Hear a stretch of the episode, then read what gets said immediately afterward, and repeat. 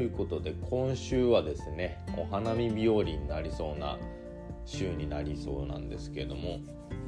まああの先週がちょっと雨が多かったなっていうねあの久しぶりに冷え込みが戻ってきたところもねまあ僕の住んでいる岐阜県もそうだったんですけれども冷え込みが強かったので結構体調崩されてる方とかねあと爆弾低気圧だったので急にあの体が重くなったりとか、まあ、ちょっとお腹が張ったりとかする方もね結構おられて特に自律神経のバランスとか崩れやすいのでねまああの今週晴れる予報だということでまあ、先週のその雨の影響で傷んでしまった体を今週はねちょっといたわってほしいなと思っております。まず冷やさないことだったりまあ僕なかに負荷をかけすぎないことまあ適度に運動することまあこの3つを守っていただけるとねいいのかなと。まあ睡眠は必ず死守していただきたいなと思っております。でまあ今日は何を話そうかなと思ってたんですけれどもこの間ですねスタンド FM でライブをしまして、まあ、予告してライブをやったんですけれども今ねアーカイブは残してないんですがその時ですねあのメンバー、まあ、僕が所属しているオンラインサロン、えーと、中医学オンラインサロンがありましてでそこに入っておられるサロンメンバーさんが来ていただいたんですね。まあ、僕のライブって本当にニッチというかねそもそもそんなに人気ないんであのサロメンさんが来ていただけるだけでもすごくありがたいんですけれどもその時にねあのサロメンさんにね助言をいただいたんですね。いやこれがすごく盲点だったなって思うのが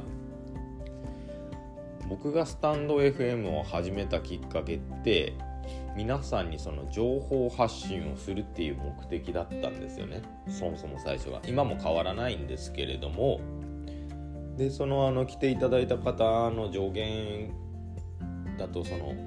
何でしょう。まあ、もうちょっと自分のことを話してもいいのかなって僕はそのアドバイスを受けて思ったんですね。それまでが本当に自分が勉強したことを調べたこととかね。たくさん話してきて多分放送の7割8割はそういうことじゃないかなと何か聞いていただける人に情報を得ていただきたくてまあ役立ってていただきたくて発信していたんですけれども多分そんな情報って逆に言っちゃえば、まあ、自分で調べようと思ったら多分調べられるんですね。まあ、中医学だとちょっとニッチなお話になるので聞かないと多分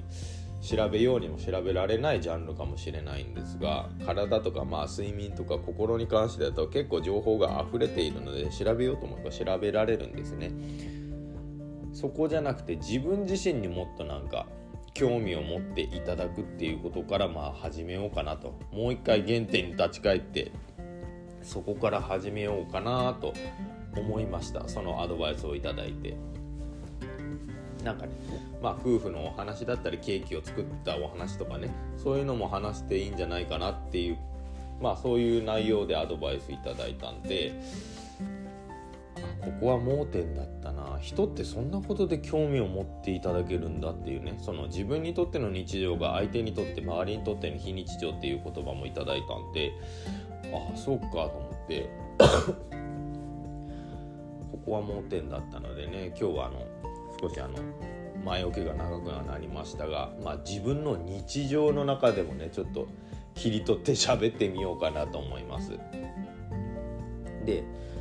自分の日常で相手のとっての非日常とかあのいろんな他の方もね言われているんですけども自分じゃ当たり前なんだけど周りにすごいねって言われることって自分なんだろうなって考えてたんですよ。でまあ自分の結構実力とかね自分の能力じゃあそんな大それたもんじゃないかもしれないですけども自己評価がすっごい低いんですよね僕。あの肯定感じゃなくて自己評価ですね。あの結構そこら辺がひねくれてて多分自分のことなんて誰も見てくれてねえだろうなぐらいなんですよ。なので基本的に自己評価は低いです。で自分が勉強したこととかねいろいろあるんですけれども多分そんなことも別に他の人の方がねもっとすごいし専門家なんかもう雲の上ですよねっていう感じなんで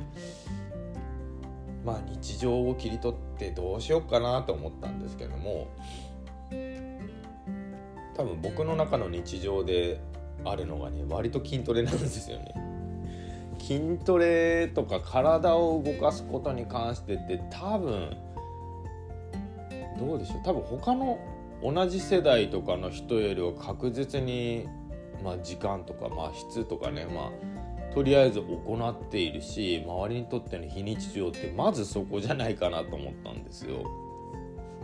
で筋トレしててねいろいろ調べるんですよやっぱり筋トレの中で。あの筋トレしてる人って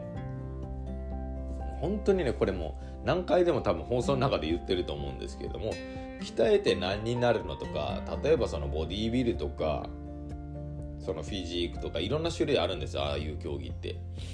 まあ、モデルみたいなねその体型を目指す部門もありますけどあそこまでやってどうなるの何の役に立つのっていう人が絶対出てくる趣味第1位なんですよ筋トレって。ね、あの趣味に趣味を持ってない人が一番言いそうであの何の役に立つのって言われそうな趣味第一が筋トレなんですね。まあ、僕的には本当にここね声を大にして反論したいんですけど反論というかね強くあの意思表示したいんですけど何かを極めるって別にお金にならなくてもねすごいことだと思うんですね。あのこの間あの「のど自慢で」でで歌っていた方がいたんですけども歌謡曲を歌われていたんですね。で歌謡曲を歌われていてすごく踊られていていくつだと思ったら中学2年生の男の方だったんですよ。でまあ「のど自慢」のその司会の方もなんかあの年下のことを話している気がしないって言ってたんですよ。まあそれぐらいの言葉がしっかりしてたしなんか自分の意思っていうのもはっきりしていてわ極めるのすごいなと思ったんですよ。趣味をなんか極めてるとかまあ筋トレとかも特にそうですけどなんか人からして無駄じゃないって思われるっていうのが一番ね嫌なんですよね。すごく筋トレの話からずれましたけど。いや筋トレねすごく楽しいですよ。皆さんねあのきつそうに見えるかもしれないんですけど筋トレって何もきついことをすることだけが筋トレじゃないんですよ。あの人たちその極めている人たちがやってることってもう筋トレを超えてるんですよね。筋トレという名前じゃ僕はないと思います。もうワークアウトです。確実な。有酸素も無酸素も含めてワークアウトです。筋トレとは僕は呼びません。ワークアウトですあれは。なのでちゃんと周りからそんなの筋そんな筋トレしてどうするのみたいに言われたもん。いや筋トレでない。ワークアウトって絶対答えます僕は。別に言葉の違いなんてどうでもいいんですけど。あのなんだろう。筋トレしてて楽しいなって思うのは負荷がかかると体を動かしているっていう気になるんですよ。まあ実際体を動かしてるんですけどものすごく気持ちよくなってくるし少しやっぱりうつうつしていた気持ちってね吹っ飛んでくるんですよ。まあ実際運動にはそういう効果もあるんでね。でやっぱり筋トレしてて何が変わるかって自分のモチベーションもそうだし体型がね徐々に変わっていくのってすっごく楽しいんですよ。まあ効果が出るまでってのがやっぱりそのもともと太ってた人がそのダイエットを始めて初期の1ヶ月ぐらいにめっちゃ落ちた後にその停滞期に入って体型が変わらないからまたリバウンドしましたみたいなあるんですけどいやああいうのじゃなくて一日一日であの自分のそのよくあの筋トレやられている方が鏡の前でポーズ取るじゃないですか。ちゃんとあれはどこの部位を鍛えてて成長具合がどんなんでってあのねよく見ると日ごとで違うんですよあれ。血管の出方だったり筋肉の張り具合だったり仕上がり具合っていうのは1日1日とかそのやった後やってないその回復時の時とか全然違うんだね。そういうのも見るのも自分の体が生きてるなっていう感覚を楽しむのも筋トレなんですよ。なのでねあの筋トレについてね誤解している方はねちょっとこれやっていただきたいなと思います。でテレビみたいにゴリゴリに鍛えてる人っていうのは僕たちの想像の10倍以上鍛えてます。あの鍛えてるというか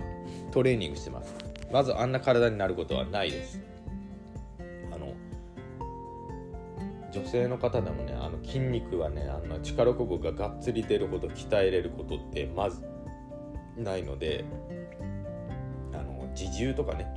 腕立てとか、まあ、腹筋背筋とかスクワットとか自分の体重を乗せてだけの筋トレではまずあのムキムキになることってねよっぽどないのですごくやらないと。是非あの僕個人的には筋トレをすごくおすすめします。体と心を健康に保つ面っていう感じであのまあ一つのツールとして筋トレすごくおすすめします。ということで今日は僕の筋トレに対してのね熱を熱く語ってみました。まあ次もちょっと筋トレで喋ろうかな。筋トレで喋ろうかなまあ筋トレメインでちょっといろんな雑談をね自分のことも話していきたいなと思っておりますのでちょっと長くなりましたが最後まで聞いていただいてありがとうございましたそれではまた。